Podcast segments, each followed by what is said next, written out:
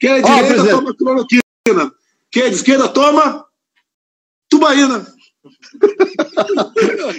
Esse aí é o presidente do Brasil, Jair Bolsonaro, numa live na última terça, 19 de maio, com o jornalista Magno Martins, de Pernambuco.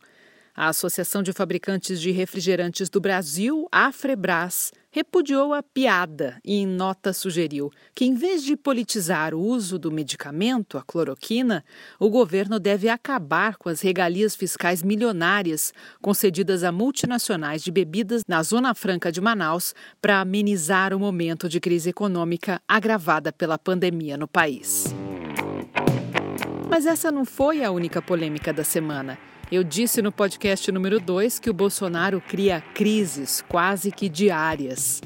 Alguns dizem que ele é sincero demais e essa é uma virtude. Do ponto de vista da comunicação e dos impactos que uma gafe pode causar, eu digo que ele não tem consciência do papel que exerce.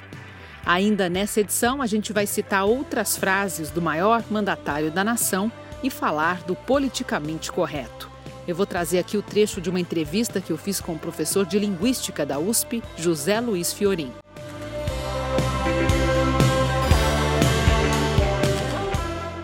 Eu tinha um professor de matemática no cursinho que dizia uma frase que cabe muito bem nesse episódio, aliás, em quase todos do Fala Maldita.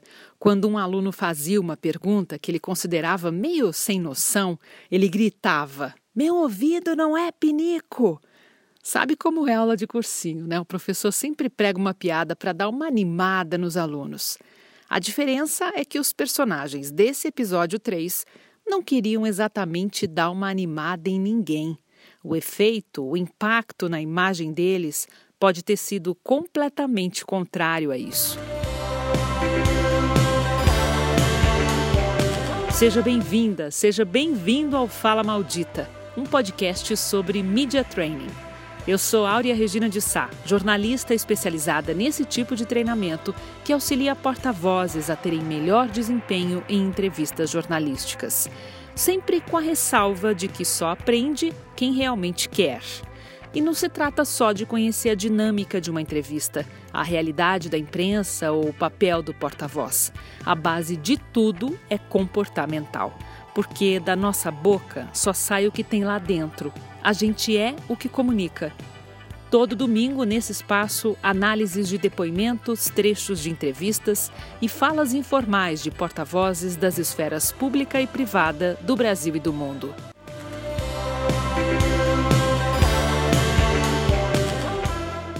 Por que eu cito mais personagens da política? Porque são eles que mais se expõem e são eles que mais deslizam. Normalmente, o porta-voz do mercado corporativo tem uma consciência maior do impacto da sua comunicação. E olha que, mesmo assim, executivos, gestores da iniciativa privada, empreendedores e profissionais liberais têm muitas dúvidas. Eu diria que, nesses 20 anos em que eu aplico Media Training, que eles são menos resistentes ao desenvolvimento pessoal. Por isso, mais cuidadosos. Se ainda não ouviu o episódio zero, eu quero garantir para você que aqui a análise é técnica e profissional. Não é tendenciosa. Eu não sou partidária esse ou aquele. Não tenho antipatia ou pego no pé de qualquer porta-voz. Se ele falou, tá dito. Já foi publicado ou veiculado nas emissoras de TV e rádio. É o que ele disse que eu vou analisar. Sem julgar a pessoa, mas o teor da fala ou comportamento dela. E aqui já entra uma grande lição do Media Training. Nada é pessoal. Se o repórter te faz uma pergunta sobre assunto controverso, não é pessoal. Ele não quer atacar o entrevistado, ele está apenas perguntando. O trabalho do repórter é fazer perguntas. Eu fiz um vídeo sobre isso, tá lá no meu canal do YouTube, na playlist Praça Pública. Vale a pena dar uma olhada nesse e em outros vídeos que tem lá. O Fala Maldita não é sobre um problema ou defeito, não é sobre apontar erros no outro, é sobre aumentar a percepção a respeito da forma de se comunicar para aprender com a oportunidade. E por isso eu agradeço sempre nos meus treinamentos e também agora aqui sobre os deslizes dos personagens que eu utilizo para os exemplos. E eu torço, de verdade, eu torço para que eles se aprimorem e não repitam essas falas malditas, possam cada vez mais manter e fazer crescer a boa reputação e a credibilidade. Eu confesso para você que esse terceiro episódio deu trabalho. Na terça-feira, eu achei que tinha material suficiente para fechar o programa. Mas, claro, como é uma análise semanal, eu precisava acompanhar as declarações de porta-vozes até o sábado para deixar o podcast bem atual. E eis que, na sexta-feira, tivemos acesso à íntegra da gravação da tal reunião ministerial com muitas falas malditas. Uau, que acervo para o Fala Maldita! Eu vou tentar resumir, pelo menos as principais, e fazer análise sobre os prejuízos disso do ponto de vista da comunicação pessoal e institucional. E antes de começar, eu quero esclarecer uma curiosidade que talvez apareça na sua mente. Mas essa reunião não era uma entrevista para a imprensa? Não foi um pronunciamento oficial do governo? Talvez você queira me perguntar isso. É isso aí. Era uma reunião interna, era, e que agora é pública por conta da denúncia do ex-ministro Sérgio Moro. A reflexão é a seguinte: analise o que você fala nas reuniões internas na sua empresa e a forma como você fala. Se essa gravação fosse exibida para o seu cliente, o comprador do seu produto ou serviço, vamos dizer que você trabalhe numa empresa privada, você sentiria orgulho do que falou ou vergonha da sua postura?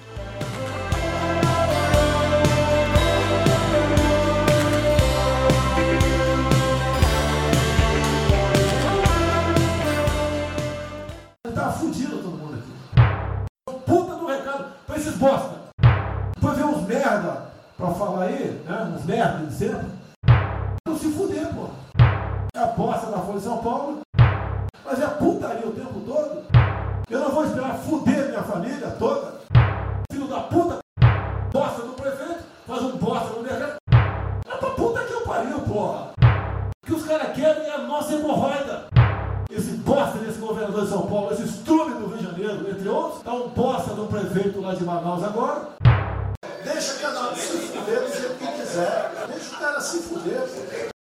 Esse último aí é o ministro da Economia, Paulo Guedes. A lista inicial de palavrões é do presidente da República, que de forma consciente deveria entender que existe um protocolo, uma postura requerida a quem ocupa o cargo maior de um país.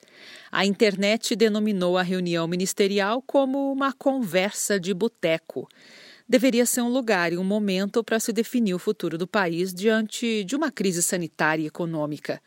A repercussão negativa preencheu espaços nos principais jornais do mundo. E apesar de apoiadores do presidente comemorarem o tom usado por ele pelos ministros, que, diga-se de passagem, nem é novidade para ninguém, porque palavras desse tipo já foram ditas em outras situações, inclusive entrevistas, a imagem do Brasil não vai bem lá fora, não. A questão é que a economia brasileira depende de acordos comerciais internacionais. E essa postura não ajuda. A reunião ministerial que aconteceu em abril e cuja gravação foi liberada na sexta-feira pelo ministro do Supremo Tribunal Federal, Celso de Mello, teve mais falas malditas. Uma das mais fortes foi a do ministro da Educação, Abraham Ventraub, que desabafou. Eu, por mim, botava esses vagabundos todos na cadeia, começando no STF. Segundo o jornal O Globo, para o ministro do STF, a declaração, abre aspas, põe em evidência, além do seu destacado grau de incivilidade e de inaceitável grosseria, que tal afirmação configuraria possível delito contra a honra, como crime de injúria. Fecha aspas. Trocando em miúdos, o ministro corre o risco de ser processado pelo que falou. E ele anunciou que está processando o influenciador digital Felipe Neto por danos morais. Em 24 de janeiro, no Twitter, o youtuber escreveu: Vocês estão vendo isso aqui? Ele se referiu à notícia de que o Ministério Público Federal pedia, na época, à Justiça Federal que determinasse a suspensão do SISU, do FIES e do ProUni. E Felipe Neto continua o tweet. Estão vendo o Enem todo desgraçado? Estão vendo a consequência? Isso é o que acontece quando se coloca um imbecil que não sabe nem escrever como ministro da Educação. O ministro pede uma indenização de 5 mil reais. Outra gafe da semana foi a do ex-presidente Lula. A tropeçada rendeu muitas críticas. Ainda bem que a natureza, que a natureza contra a vontade da humanidade, criou esse monstro chamado coronavírus, porque esse monstro está permitindo que os cegos enxerguem, que os cegos começem a enxergar que apenas o Estado é capaz de dar solução a determinadas crises. Ainda bem que a natureza criou o um monstro chamado coronavírus. Depois da repercussão, Lula pediu desculpas. Ele disse: Se algumas pessoas ficaram ofendidas com a frase, eu peço desculpas, porque a frase não cabia naquilo que eu queria falar. O amadurecimento do comunicador se dá quando ele não comete mais gafes e deixa de correr esse risco porque se percebe, se escuta, entende o que quer falar e o que realmente fala, ele escolhe as palavras adequadas. Se isso não acontece, cai facilmente no chamado politicamente incorreto, como fez mais uma vez o atual presidente da República, Jair Bolsonaro, na mesma live que eu mostrei no início desse episódio com o jornalista Magno Martins. Você não tem liberdade para discutir as coisas mais. É, o politicamente correto envenenou o cérebro das pessoas. Se eu falar negão, sou processado. Se falar caba da peste, ah, está ofendendo o Nordeste. Acabou a já... brincadeira nossa de falar uma piada, de gozar do baiano, do goiano, do paulista, do gaúcho. Acaba... Quer acabar com isso, não tem mais prazer de, de brincar mais no Brasil. Para o professor de Linguística da USP, José Luiz Fiorim, os cuidados com a imagem de uma pessoa pública passam pelo uso da linguagem. Não é dado a ninguém que tem uma função pública se apresentar como uma pessoa desequilibrada, como uma pessoa insensata, como uma pessoa mal educada.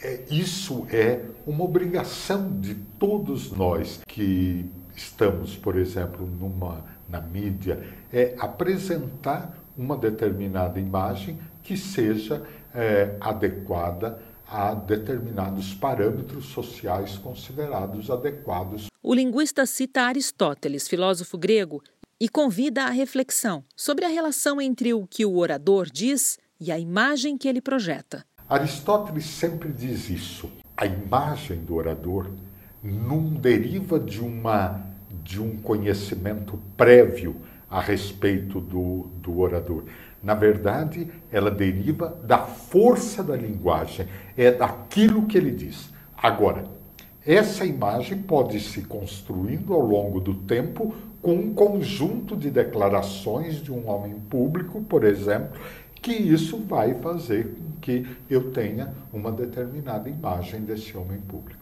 Olha que interessante, eu gravei essa entrevista com o professor em 2013 ela foi veiculada na All TV, no programa TV Comunica que eu produzia na época.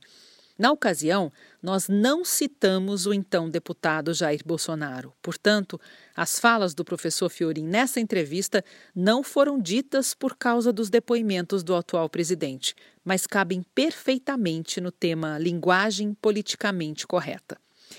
E aqui eu quero fazer um complemento. A linguagem politicamente correta não é algo falso, plastificado.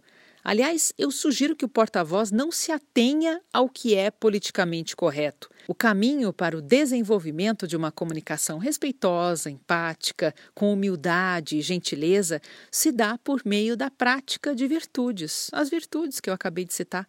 Se o comunicador tiver hábitos positivos, não vai precisar se preocupar com o que é o dito politicamente correto. Ele vai ser correto e pronto. Isso vai ser natural, genuíno, verdadeiro, respeitoso com o outro. Para saber mais sobre comportamento como base da boa comunicação em entrevistas jornalísticas, eu sugiro que você leia Backstage, um dos meus livros sobre media training. Você encontra o livro físico e também o e-book em aureareginadesá.com.br barra loja.